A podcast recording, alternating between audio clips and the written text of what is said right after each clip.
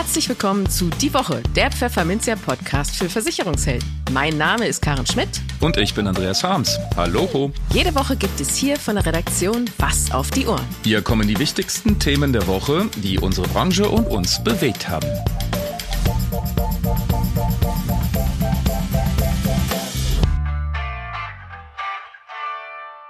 Moin aus Hamburg und herzlich willkommen zu Folge 158 unseres Podcasts. Heute ist Freitag, der 17. November 2023. Und diese Themen haben wir heute für Sie. Wir sprachen mit Michael Schillinger, Vertriebsvorstand der Inter, über die Zielgruppe der Human- und Zahnmediziner und das neue Karrieremodell der Inter.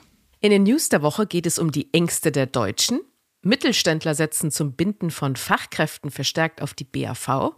Autofahrer werden zunehmend rücksichtslos und eine Umfrage des Versichererverbands GDV offenbart, dass Unternehmen ihre IT für sicherer halten, als sie ist. Und in unserem zweiten Interview heute, ausnahmsweise, sprechen wir mit zwei Vorstandsmitgliedern der Fondsgesellschaft ÖkoWorld über die Zukunft des Unternehmens aus der Redaktion. Jo, herzlich willkommen hier beim Schmolltalk. Und äh, Schmidto, was haben wir denn heute mitgebracht? Heute wollen wir uns über das Thema Rente unterhalten und Rentenreformen. Da ist nämlich einiges passiert diese Woche mal wieder. Die Wirtschaftsweisen haben zum Beispiel ein paar Reformvorschläge vorgelegt. Und über die wollen wir so ein bisschen quatschen. Leg doch mal los. Was haben die sich denn vorgenommen? Die Aktuare haben nachgezogen und dann, äh, ich weiß nicht, ob wir da noch Zeit haben, aber die IG Metall hat ja auch einen, in meinen Augen, wahnwitzigen Vorschlag abgeliefert. Aber ah, das machen wir Ja, wenn du das jetzt so anteaserst, müssen wir das nachher nachhören. Also? Ja, dann müssen wir es bringen. Okay. Knackpunkt sind, glaube ich, ich lasse es uns doch nochmal aufzählen. Es ist eine Gleichung mit eigentlich vier Variablen. Ich würde eine fünfte zufügen. So, so? Ja, ja. Die vier Variablen sind, das muss ich jetzt ablesen, das können könnt ihr jetzt nicht sehen, aber ist so, ähm, sind der Beitragssatz, ähm, ist das Renteneintrittsalter, ist der Steuerzuschuss mhm. und das Rentenniveau. Und äh, das Blöde, was sich in Berlin, glaube ich, noch nicht rumgesprochen hat, ist, nur Geld, was reinfließt, kann man auch wieder ausgeben. Und andersrum, das, was man ausgeben will, muss auch irgendwie reinfließen. Das ja, das Problem haben die diese Woche ja sowieso so ein bisschen. Stichwort Bundesverfassungsgericht Urteil, aber gut. Yeah. Ja, ein Highlight, ein Highlight. Und, äh, aber wir kommen Geld jetzt mal zu meiner. Ist das nicht so einfach, ja. ja, und jetzt hat Berlin aber gesagt, okay, von den vier Variablen machen wir zwei zu Konstanten den Beitragssatz, da äh, gilt ja dann diese, diese, diese Schwelle nach oben. Unterbrich mich, ich bin ja noch nicht lange in der Branche, aber unterbrich mich, wenn ich falsch liege. Aber da, stimmt, stimmt, stimmt. da ist so ein Deckel. Die Haltelinien, die. Die Haltelinien die und das Rentenniveau. Genau. Das Rentenniveau ist nach unten begrenzt. Damit haben wir schon mal zwei Variablen zu Konstanten ernannt. Und das Rentenalter ist noch dämlicher, das haben sie sogar runtergesetzt, das Eintrittsalter. Ne? Das ist ja mit der Rente ab 63. Vielen Dank. Das, glaube ich, bereuen sie auch inzwischen ziemlich. Das ist auch äh, ein Griff ins Klo, würde ich sagen, so richtig gewesen. Denn da geht die Variable sogar in die falsche Richtung. Damit haben wir eigentlich nur noch, was ist denn da noch übrig? Ach, der Steuerzuschuss. Toll. Ja. Und jetzt kommt meine fünfte Variable. Darf ich sie jetzt endlich bringen? Ja, bitte, endlich. Die Rentenzahldauer. Vielleicht kann man ja begrenzen, wie lange Rentner überhaupt Geld bekommen. Dann heißt es nämlich, dann stehen dann zwei, zwei Leute mit Hüten vor der Tür, sagen herzlichen Glückwunsch zum 90. Geburtstag, aber kommen Sie jetzt bitte mal mit. Bitte sterben Sie jetzt. jetzt. Bitte ster Sterbepflicht. Oder genau. es gibt einfach kein Geld mehr und die Leute stehen dann da. Genau. Gesetzliche Rente endet jetzt. Hm. Ist nicht wirklich machbar, glaube ich. ich hoffe, Herr Heil hört das hier alles ein bisschen. Da kann er schön mitschreiben. Ja, aber mit dem Renteneintrittsalter, da sind sie ja, da kommen ja auch immer wieder Vorschläge, äh, das dann doch hochzusetzen auf 70 oder mhm. auch nicht auch 80, wenn wir schon dabei sind. Klar. Aber unser Bundeskanzler hat dem ja diese Woche wieder einen Riegel vorgeschoben, hat gesagt, nö, 67 und dann reicht's auch mal. Also da will er nicht wirklich ran, ist ja auch ein unpopulärer Schritt, aber ist mhm. halt die mhm. Frage. Also irgendwas muss ja, weil ja. sonst ist das nicht mehr äh, so zu machen. Also Richtig, dann, muss man haben nämlich, ne? dann haben wir äh, drei Konstanten in dieser Eben. Gleichung und ähm, also ich mag ja Mathe. Und das sagt im Endeffekt sagt es, dass wenn die Zahl der Rentner zunimmt, und die Zahl der Beitragszahler abnimmt. Und das ist eine demografische Gewissheit. So ist es, ja. Dann bleibt nur noch die eine Variable, da muss der Steuerzuschuss steigen. Und äh, da freut sich Herr Lindner schon richtig doll drauf, glaube ich. Ja, aber das will er ja eigentlich nicht. Aber mal schauen, nee, ob wir da überhaupt äh, drum rumkommen. Damit haben wir einen Konflikt und äh, ich habe keine Ahnung, wer den wann und wie lösen will. Und jetzt kommen die Wirtschaftsweisen. Ja, Jelle? die hatten ja ein paar Ideen, genau. Mhm. Äh, wie sie es denn ändern wollen. Was haben die sich denn so ausgedacht? Na, das dickste Ding ist natürlich das Rentenalter. Die wollen das Rentenalter Klar. an die Lebenserwartung koppeln, was übrigens auch die Aktuare, das hauen wir jetzt mal in einen Topf, auch richtig finden und gut finden. Naja. So, das ist, das könnte man als Kern bezeichnen. Schauen das heißt, Schmidto, ähm, wir sind ja jetzt beide so Ende 30. Nein, also ich bin jetzt 43. Das heißt, Ich tja, bin 48. ich muss dann Das heißt, arbeiten fetzt, äh, das machen wir, ey, weißt du was, das machen wir 30 einfach noch Jahre 30 noch Jahre. Ja, Nein. genau. arbeiten ist geil und äh, Ja, deswegen, ich, wir ich arbeiten. Mhm. arbeite ja tatsächlich auch gerne. Trotzdem will man ja auch irgendwann mal was anderes machen. Also einfach mal so in den Tag hineinleben und äh, lesen oder so wäre ja auch mal schön. Ein Träumchen. Und trotzdem Rosen- Geld kriegen. Ah, Ja. Nein, Nee, aber nicht mit den Wirtschaftsweißen. nein, Und, nein. nein. und nicht mit den Aktuaren. Aber ähm, die finden auch andere Sachen noch schön. Ähm, und zwar mögen die äh, die kapitalgedeckte Altersvorsorge. Das heißt, die finden es schon sehr, sehr schön, in welcher Form auch erstmal immer, dass tatsächlich Deutschland endlich mal die Kraft der Wirtschaft auch mal für Renditen und damit für die Vorsorge so richtig nutzt. Ne? Ja, Also das, das, mögen wir auch. Ja, wir mögen das auch, genau. Wir als Ähm, aufgeklärte Finanzjournalisten mögen das natürlich auch. Klar, ich meine, Genau. warum nicht? Ne? Also gerade, man hört es immer wieder, gerade wenn es um Aktieninvestments geht, ist lange, lange Anlagedauer vorteilhaft. Ja. Und was hat denn nicht eine lange Anlagedauer als die Altersvorsorge? Also Ja. Man müsste eben nur zusehen, dass, da, dass das vor Staatseingriffen dann natürlich irgendwie geschützt ist. Äh, Richtig. Dass der Lange sich Finger da nicht bedienen kann, wenn äh, Ja. plötzlich 60 Milliarden Euro fehlen. ähm, Huch! ja, Kommst du kommt denn nicht auf die gut Zahl? Genau. also das äh, wäre natürlich ähm, dramatisch, wenn der Mhm. Staat sich einfach bedienen kann. Das müsste man verhindern. Aber sonst finde ich, äh, es hat nichts mit Zocken zu tun, wenn man Aktien und Aktienfonds für 40, 50, 60, was weiß ich, wie lange anlegt. Jahrelang. Genau, liebe Gewerkschaftler, nein, das hat mit Zocken nichts zu tun. Richtig. Ähm, und ich wage jetzt mal eine ganz steile These. Es ist, und da können wir also äh, Zuschriften, Ablehnung und Zustimmung bitte an redaktion.pfefferminzer.de. Aber meine steile These ist, es ist für den Staat günstiger, am Anfang zur Vorsorge was zuzuschießen, damit sich das über 30 Jahre vermehren kann über die Kraft der Wirtschaft, über Dividenden und Wirtschaftswachstum und Inflation, als am Ende die Rente zu zahlen. Ja. Würde ich jetzt mal sagen. Also ist in meinen Augen das bessere Geschäft. Ja, Gelle? würde ich auch denken. Und wahrscheinlich auch äh, nachhaltiger. Nachhaltiger auch, genau.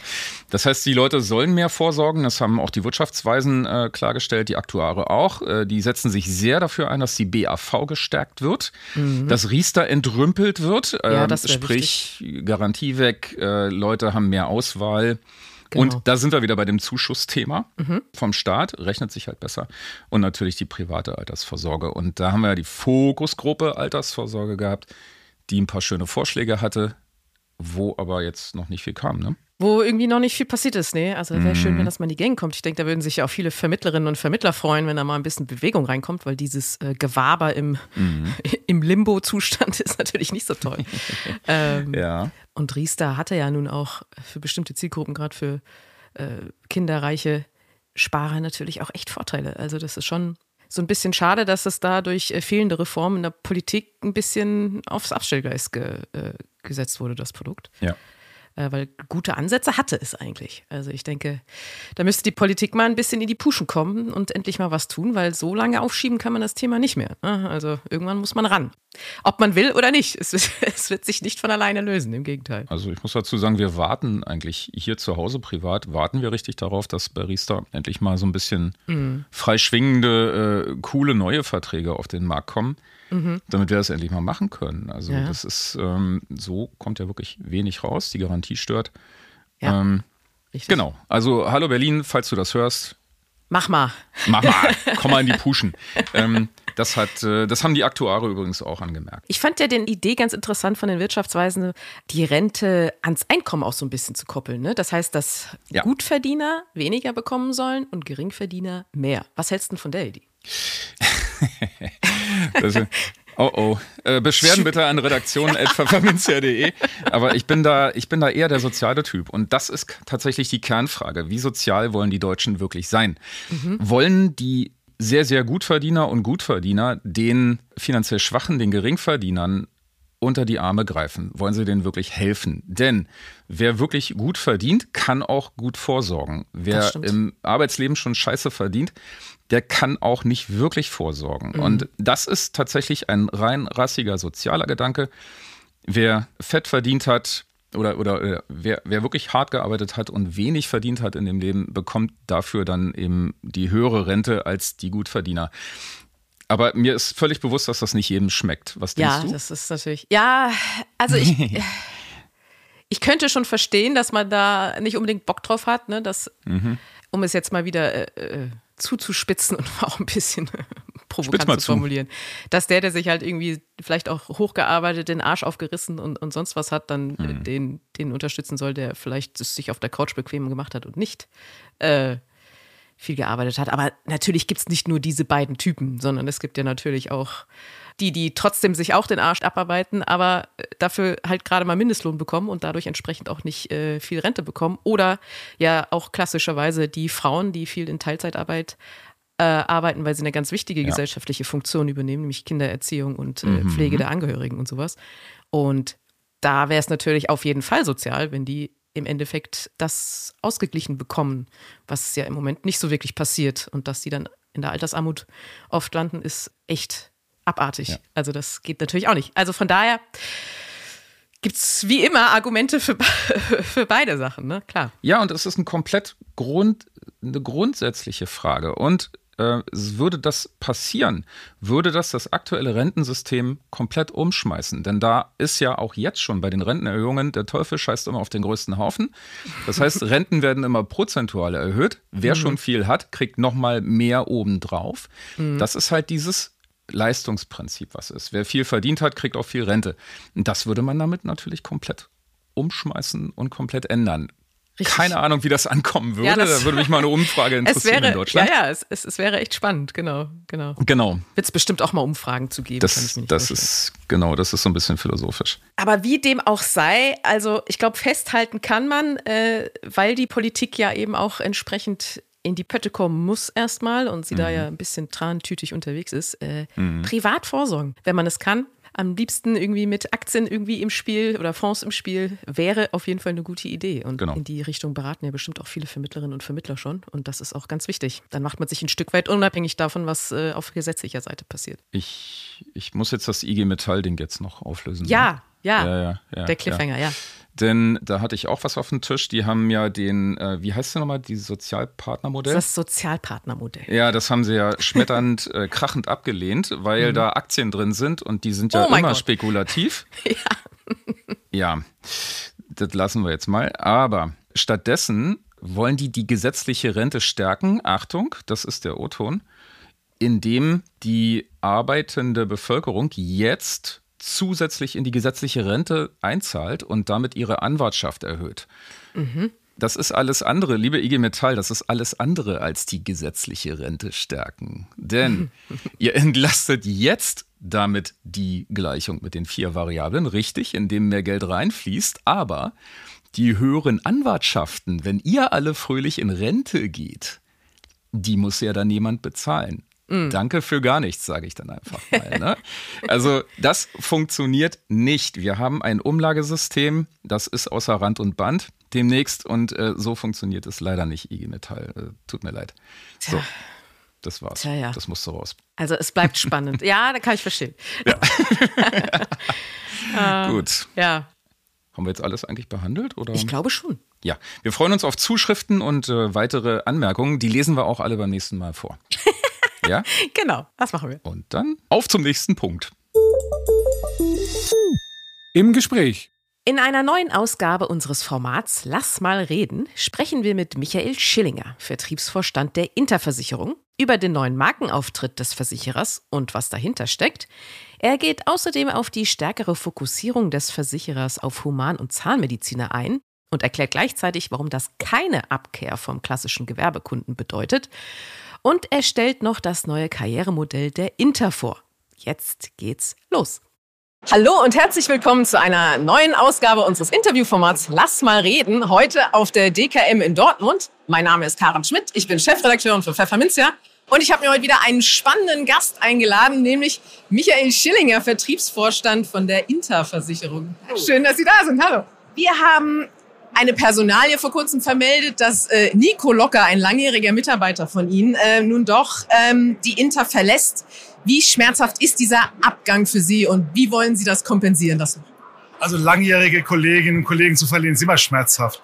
Gerade wenn jemand auch sehr intensiv bei uns sich eingebracht hat bei Innovationen, Ideen, hat ja verschiedene Positionen im Haus bekleidet. Ja, tut sehr weh, hinterlässt eine große Lücke, menschlich als auch natürlich personell im Sinne von seiner Aufgabe. Ähm, aber ich glaube, das gehört im Berufsleben dazu, dass man sich weiterentwickeln will und dass unser Job ist, einen adäquaten Menschen zu finden, der diese große Lücke schließen kann. Aber ich bin mir sicher, das wird Ihnen gelingen. Ähm, bei Ihnen ist ja auch noch ein bisschen was anderes passiert in der letzten Zeit. Sie haben zum Beispiel ein neues Markenbild. Ja. Äh, Ihr Vorspannsprecher wurde ausgetauscht. Und in der privaten Krankenversicherung haben Sie sich noch stärker auf die Zielgruppe der Mediziner, Human- und Zahnmediziner ausgerichtet. Ist das der Beginn einer völligen Neuausrichtung oder was passiert da bei Ihnen? Also ich würde sagen, es ist eine konsequente Fortführung unserer Planungen. Das Markenbild soll einfach nur noch mal symbolisieren, was wir schon die ganze Zeit eigentlich getan haben, nämlich den Kunden in den Mittelpunkt zu stellen, die unsere Markenwerte menschlich engagiert begeistert, soll mehr den Fokus darauf richten, dass wir uns um den Kunden bemühen, um die Kundeninteressen bemühen. Das zweite Thema, was Sie angesprochen haben, ja, es, ich glaube, es gehört in der Branche dazu, dass sich Strategien weiterentwickeln. Und ähm, der Aufsichtsrat war natürlich der Auffassung, ja, drei Leute können das Unternehmen leiten. Es sind ja drei geblieben. Und die drei Akteure, die gab es ja auch schon eine ganze Weile, sieht man bei mir als bestes Beispiel. Und auch Herr Svender, der der neue Sprecher ist, der einiges jünger ist als ich, ähm, ist eine logische Fortführung unserer Planungen. Es ist also ausgetauscht würde ich es gar nicht nennen. Okay, aber der jetzt zum Beispiel der Fokus auf, der stärkere Fokus auf die Zahn- und Humanmedizin ist jetzt keine Abkehr vom klassischen Gewerbekunden. Nein, ganz im Gegenteil. Ein, wir haben ja zwei Kernzielgruppen. Einmal die Humanmediziner und einmal die Handwerker. Wir sind ja aus der Handwerkerschaft gegründet worden. Da kommt ja auch das Thema Gewerbe her. Gewerbe gibt es aber auch bei Mediziner. Ein niedergelassener Arzt hat einen Betrieb. Das nennt sich dort halt bloß eben Praxis. Und diese Praxis muss abgesichert werden gegen Inhaltsrisiken, Elektronikrisiken, gegen Gebäuderisiken etc. Also gar keine Abkehr. Es ist einfach nur einen stärkeren Fokus auf die Zielgruppe gelegt. Und ja, wir glauben daran, dass wir jetzt noch schärfer, noch genauer, noch punktgenauer diese Zielgruppe bedienen können und es auch in unseren vertrieblichen Bemühungen auch unterstützen wollen. Das ist ein gutes Stichpunkt, weil Mediziner ja auch als beratungsintensive Zielgruppe gelten. Wie unterstützen Sie denn da die Vermittlerinnen und Vermittler? Die eigene Organisation als auch die Maklerorganisation mit verschiedenen Themen. Wir haben auf dem Maklernet zum Beispiel Webinare im Angebot zum Thema, was macht die Zielgruppe aus, was sind die Bedürfnisse der Zielgruppe, was sind die Fragestellungen der Zielgruppe und natürlich auch die Frage, was können wir für Services neben den Produkten selbst anbieten. Also einerseits Homepage, einerseits bieten wir auch Ausbildung an in diesem Thema. Und äh, bei der eigenen Organisation, wie für die Maklerorga gilt, kenne deine Zielgruppe, dann kannst du sie optimal beraten. Und das wollen wir vollumfänglich unterstützen. Und es ist auch das nur eine reine Weiterentwicklung unserer bisherigen Bemühungen, die Zielgruppe Humanmediziner in, in Veränderung zu unserer bisherigen Zielgruppendefinition. Da haben wir ja gesagt, Heilwesen. Heilwesen umfasst aber auch Physiotherapeuten, Psychologen etc. Wir haben uns jetzt stark fokussiert auf diese Zielgruppe Humanmediziner, also Allgemeinmedizin oder Mediziner und Zahnmediziner. Wir bleiben nochmal beim Vertrieb natürlich. Ähm da haben Sie ein neues Karrieremodell ins Leben gerufen, das äh, Freiheit im Vertrieb plus Sicherheit bieten soll. Was verbirgt sich da? Da verbirgen sich mehrere Komponenten. Also wir wollen einen neuen Weg gehen, der rein von der ursprünglichen Provisionsgewährung weggeht hin zu der Bewertung der vertrieblichen Gesamtleistung. Will heißen, wir nehmen sieben Kernelemente des Vertriebes und sagen Kundenbetreuung, Neukundengewinnung, aber jetzt nicht monetär rein, sondern einfach, gibt es einen neuen Kunden? Wie sieht deine Cross-Selling-Quote aus? Wie ist deine Bestandsentwicklung? Und zwar nicht Bestandspflege, sondern wirklich das Thema, wie entwickeln sich deine Bestände klassisch und natürlich auch ein Stück weit Provision. Aber wir nennen es auch Sicherheit versus Vertriebserfolg. Der Vertriebspartner, der 84-Tätige, der braucht eine gewisse Grundsicherheit, um seinen Geschäftsbetrieb zu machen. Wir wollen eben auch junge Menschen in der Existenzgründung unterstützen mit unserem Karrieremodell in der Karrierestufe 1. Da gibt es jede Menge Unterstützungsleistungen, wie auch eine Agenturberatung. Wie führe ich ein Unternehmen? Auf was muss ich achten? Und so wollen wir erfolgreich einen hohen Qualitätsstandard in der vertrieblichen Leistung erreichen, das letztendlich natürlich unseren Kunden zugutekommen soll, dass wir einen hochqualifizierten Vertrieb haben. Ein spannendes Projekt auf jeden Fall. Vielen Dank für dieses Gespräch, lieber Herr Schillinger. Und wir sehen uns bei einer nächsten Episode wieder. Vielen Dank. Die News der Woche. Kommen wir zu einem so richtig deutschen Thema. Angst. Denn von wegen Gelassenheit im Alter. Je älter die Menschen in Deutschland sind, desto größere Ängste tragen sie mit sich herum. Zeigt die Studie Die Ängste der Deutschen vom Versicherer R&V. Einzige Ausnahme ist übrigens die Furcht vor dem Klimawandel. Die ist nämlich bei jungen Menschen besonders stark ausgeprägt. Seit 1992 befragt das Infocenter der R&V-Versicherung jährlich rund 2400 Menschen nach ihren größten Ängsten rund um Politik, Wirtschaft, Umwelt, Familie und Gesundheit. In der Langzeitstudie werten die Autoren die Ergebnisse dann nach Altersgruppen aus. Dabei entsteht auch der sogenannte Angstindex, der Durchschnitt aller abgefragten Ängste. Bei den über 60-Jährigen nun liegt er aktuell bei 49 Prozent bei den Jugendlichen und jungen Erwachsenen nur bei 34 Prozent, was die eben ausgedrückte These untermauert. Der durchschnittliche Angstwert über alle Befragten hinweg liegt derzeit bei 45 Prozent. Spitzenwerte von über 50 Prozent gab es beispielsweise im Jahr 2003, als die Wirtschaft in der Krise steckte und der Irakkrieg ausbrach. Oder auch in weiteren Wirtschaftsschwächen 2005 und 2010. Den niedrigsten Stand erreichte der Index übrigens mit 36 Prozent, ausgerechnet 2021, mitten in der Corona-Pandemie und kurz vor dem Ukraine-Krieg. Und was macht den Menschen dann derzeit am meisten Angst? Nun, auf Rang 1 liegen mit 65 Prozent die steigenden Lebenshaltungskosten, vulgo die Inflation. Das geht Hand in Hand oder eher Tür an Tür mit Platz 2, der Sorge, sich keine Wohnung mehr leisten zu können, 60 Prozent. Und das Trio komplett macht die Angst vor höheren Steuern bzw. gekürzten staatlichen Leistungen. Damit schließen wir den Bogen zu unserem Schmolltalk am Anfang mit 57 Prozent. Höchster Neueinstieg ist übrigens auf Rang 8 mit 50 Prozent die Sorge vor einer gespaltenen Gesellschaft. Um Mitarbeitende zu halten, setzen acht von zehn Mittelständlern auf eine zumindest teilweise arbeitgeberfinanzierte Betriebsrente. Und fast genauso viele sind mit der Bindung zufrieden. Eine reine Arbeitgeberfinanzierung in der betrieblichen Altersversorgung, kurz BAV, lehnen die meisten Betriebe aber ab. Das sind Ergebnisse der Studie Betriebliche Altersversorgung im Mittelstand 2023 von Generali Deutschland und FAZ Business Media. Sie beruht auf einer Forsa-Umfrage unter 200 Personalverantwortlichen. Ein weiteres Ergebnis. Die aktuell hohe Inflation wird eine größere Zurückhaltung der Beschäftigten bei der Entgeltumwandlung nach sich ziehen. Das ist die Erwartung der meisten BAV-Experten im Mittelstand. Vor allem kleinere und mittlere Betriebe mit 50 bis 250 Beschäftigten rechnen mit einem Rückgang der Teilnahme an der Entgeltumwandlung. Die Marktdurchdringung der BAV im Mittelstand kommt derweil nicht voran. Die befragten Experten beziffern den Anteil des Top-Managements, der mindestens ein BAV-Angebot nutzt, im Schnitt mit 56 Prozent. Das ist ein leichtes Minus gegenüber dem Vorjahr. Im mittleren Management liegt der Wert bei 44,7 Prozent nach 48,1 Prozent im Vorjahr. Bei den Mitarbeitenden erreicht die Marktdurchdringung 39,8 Prozent, 1,7 Punkte unter dem Vergleichswert des Vorjahres. Aber es gibt auch gute Nachrichten. Mehr als 80 Prozent der Betriebe im Mittelstand arbeiten mit der Versicherungswirtschaft zusammen, wenn es um BAV-Produkte geht.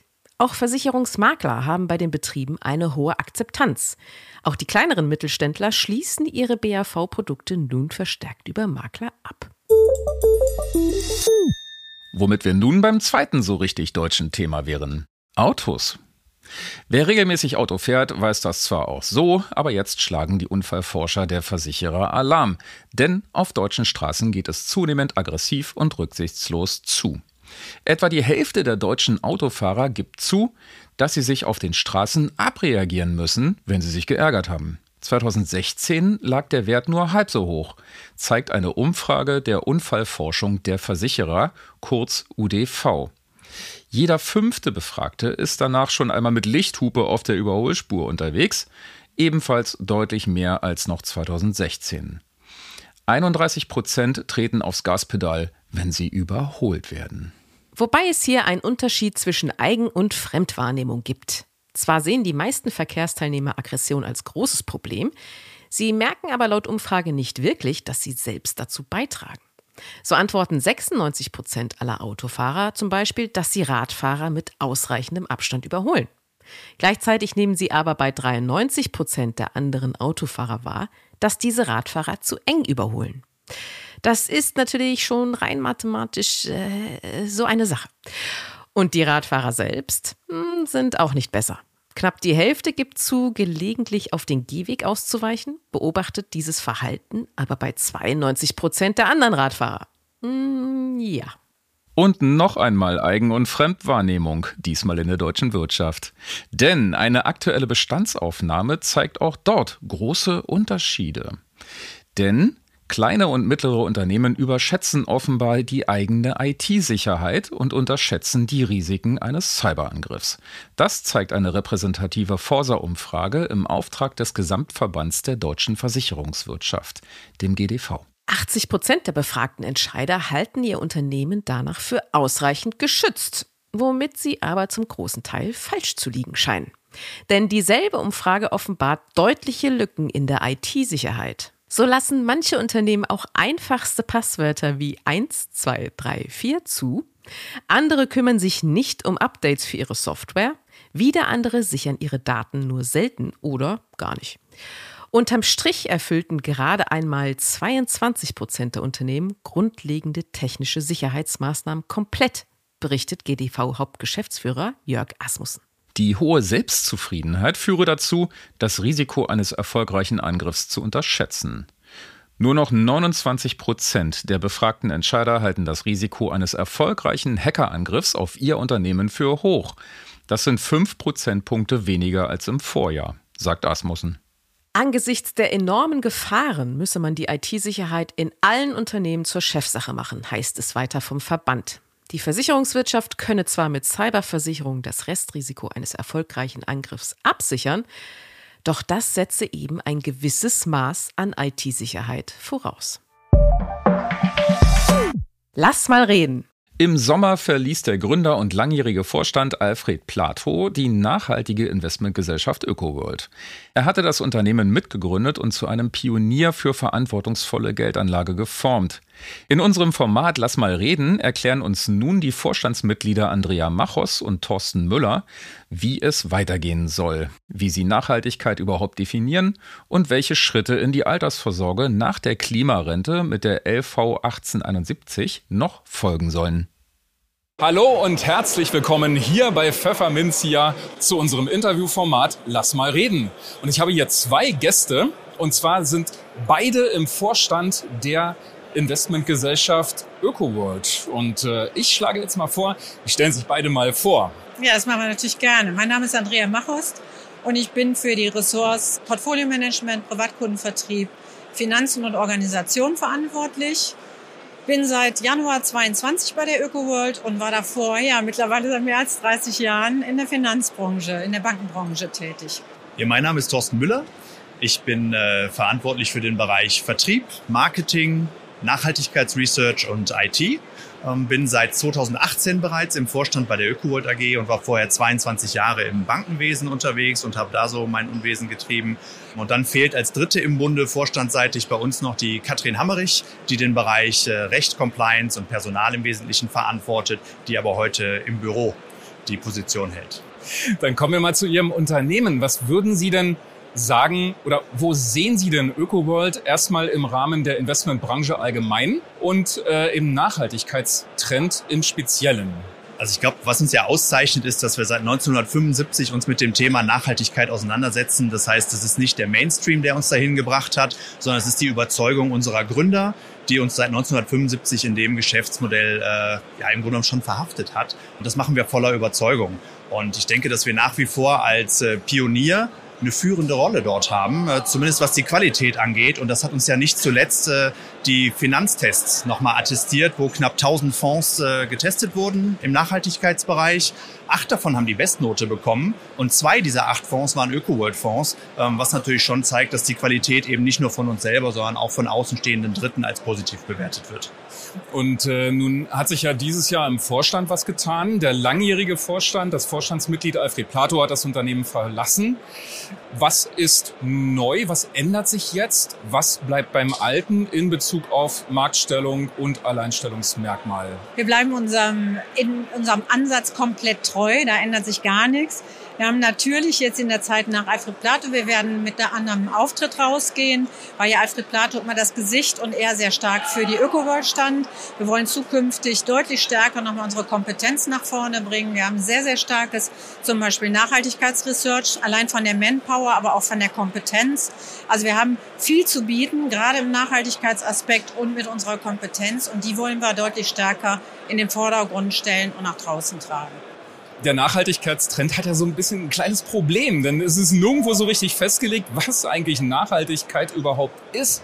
Das heißt, im Gegenzug kann es auch jeder anders für sich definieren. Wie definieren Sie das denn?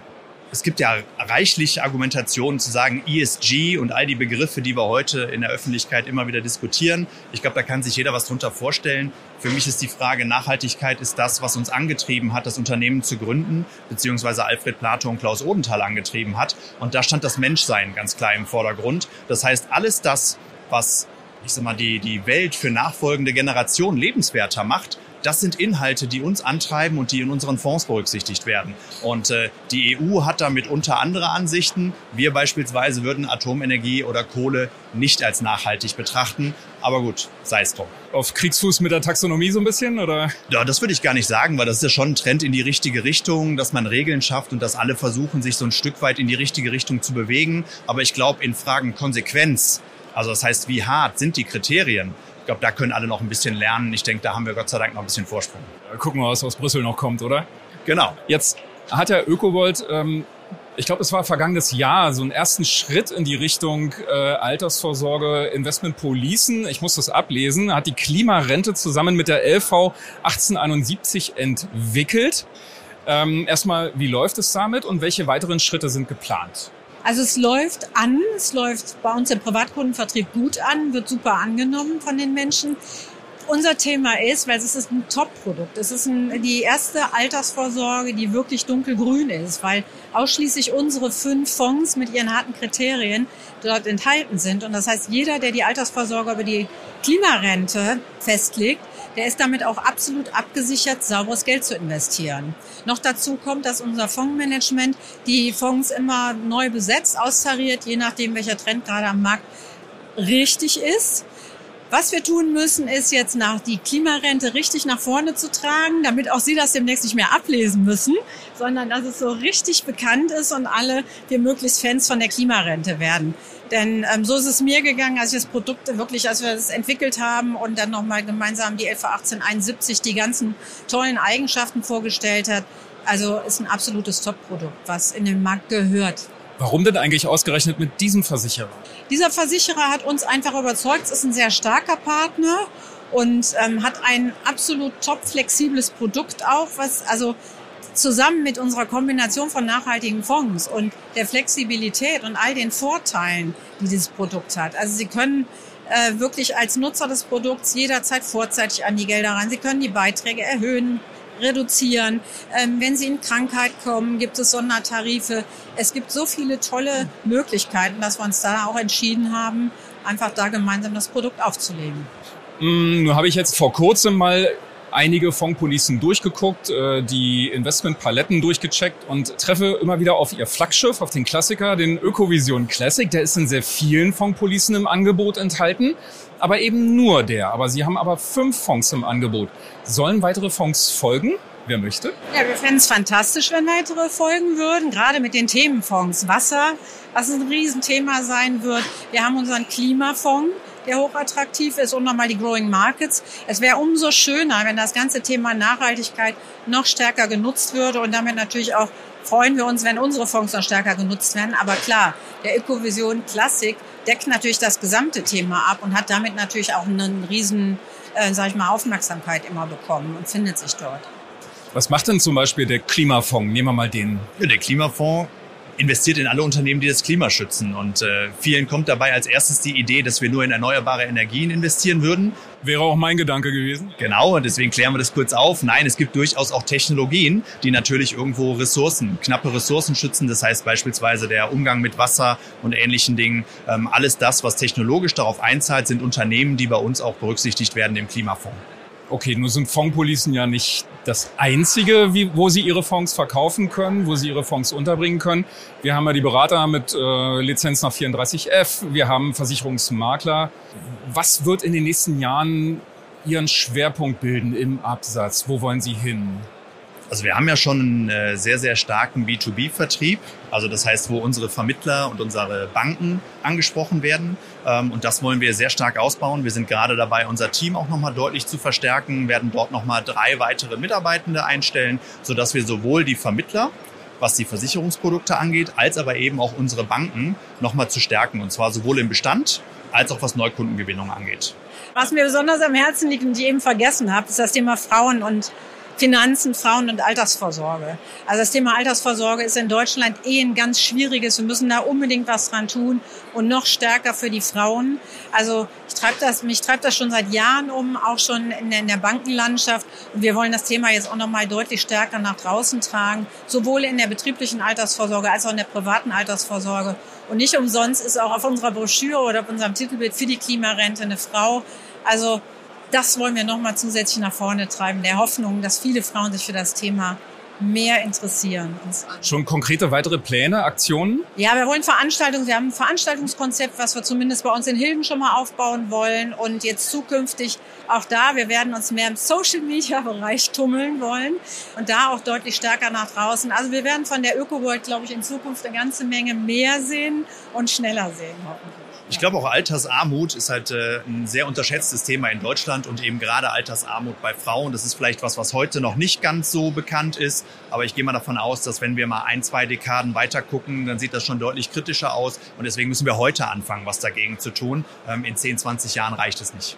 Dann wünsche ich dabei auch gutes Gelingen und alles Gute für die Zukunft. Ich bedanke mich ganz herzlich bei Frau Machos und Herrn Müller. Vielen Dank und ich wünsche alles Gute. Und das war es mit dieser Podcast-Folge. Abonnieren Sie die Woche doch gleich auf einer der gängigen Podcast-Plattformen. Und hinterlassen Sie dort gerne eine Bewertung. Dann hören wir uns auch garantiert am kommenden Freitag wieder. Bis dahin gilt wie immer, bleiben Sie optimistisch, genießen Sie das Wochenende und kommen Sie gut in die neue Woche.